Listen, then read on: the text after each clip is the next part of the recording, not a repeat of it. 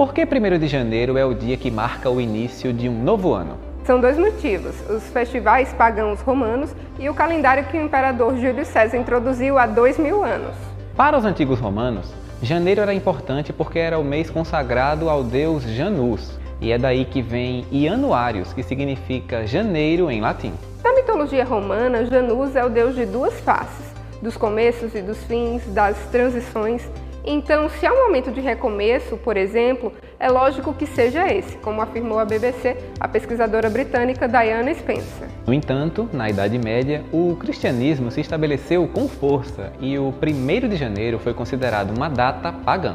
Assim, muitos países onde predominava o catolicismo gostariam que o Ano Novo fosse celebrado em 25 de março, data da suposta aparição do anjo Gabriel à Virgem Maria, de acordo com algumas versões ligadas à tradição da Igreja Romana.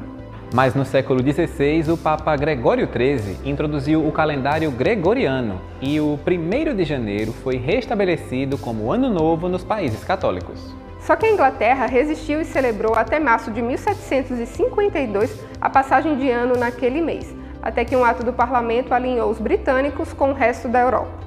Bom, e por hoje é só, nós ficamos por aqui e em 2023 a gente se encontra.